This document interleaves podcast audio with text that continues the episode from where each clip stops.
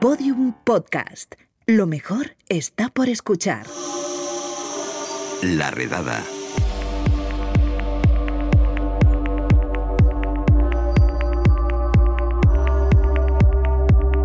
El siguiente podcast es un sincero homenaje a Lawrence Gordon Tesler, el empleado de Apple que inventó cortar, copiar y pegar, cuyos comandos funcionan de este modo. Pues el famoso copiar y pegar que todos hemos usado consiste simplemente en una vez seleccionado un texto o un fichero, llevarlo a una memoria interna del sistema eh, que te permite utilizar ese contenido cuando, cuando lo necesitas y, dejarlo en, otro, en otra parte del sistema.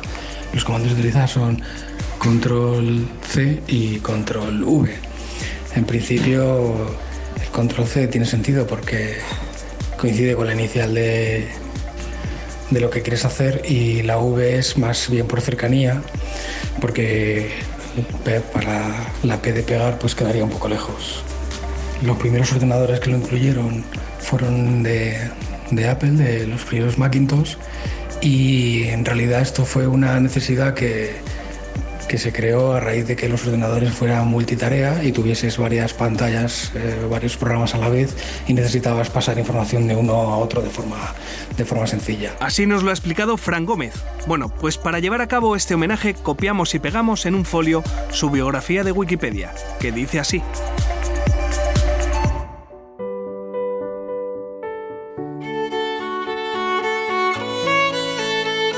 Lawrence Gordon Tesler, más conocido como Larry Tesler, de Bronx, 24 de abril de 1945, 17 de febrero de 2020. Fue un científico computacional estadounidense que trabajó en el campo de la interacción humano-computadora y también para Xerox PARC, Apple Computer, Amazon.com y Yahoo. Biografía. Tesla creció en Nueva York y se graduó del Bronx High School of Science en 1961. Asistió a la Universidad de Stanford, donde estudió ciencias computacionales en los años 60 y trabajó un tiempo en el Laboratorio de Ingeniería Artificial de Stanford.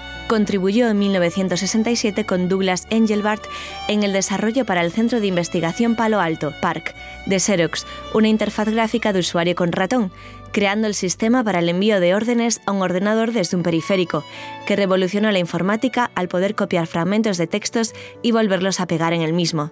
En 1980, Steve Jobs contrató para Apple a Tesla. Tres años después, en 1983, fue desarrollado Lisa, un Macintosh con ratón que fue lanzado comercialmente por la compañía estadounidense en 1984. Junto a Tim Mott, fue el creador del procesador de textos Gipsy, conocido por las funciones copiar, cortar y pegar de los sistemas operativos por el cual fue reconocido. A lo largo de 17 años desarrolló los proyectos AppleNet en los que desarrolló el software de QuickTime, AppleScript y Hypercar de Bill Atkinson. Trabajó en los ordenadores Mac de Apple y diseñó la experiencia de compra de Amazon. En 2009 entró a formar parte del equipo de consultoría de Yahoo. Falleció a los 74 años. La noticia fue anunciada a través de la cuenta de Twitter de la compañía Xerox Corporation sin que se conozcan las circunstancias del deceso. Uh, Usted y otros a principios de los años 70 tuvieron una visión sobre lo que veríamos en los 80. Um, ¿Cuáles fueron los pasos que nos llevaron a este tipo de interfaz de usuario? Bueno, probablemente uh, todo comenzó en los años 60 con Doug Engelbart y Ryan en Menlo Park, donde me vieron venir con la automatización de oficinas. Y se desarrolló un sistema donde en realidad el primer ratón se usaba como, como un ratón muy parecido a este, pero con tres botones.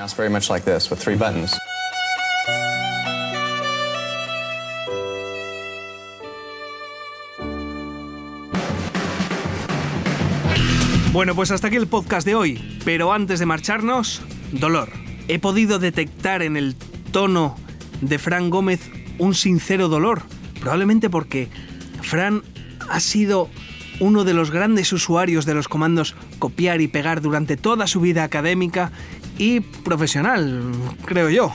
Así que espero que rinda honores al bueno de Larry Tesler que tanto le dio con su invento. Y espero que se sumen a ese homenaje gente como por ejemplo Pitingo, M. Clan o Ana Rosa. Un saludo de Lucía Taboada, Juan López y Juan Aranaz. Adiós. Todos los episodios y contenidos adicionales en laredada.com. Síguenos en Twitter arroba redada y facebook.com barra laredada podcast.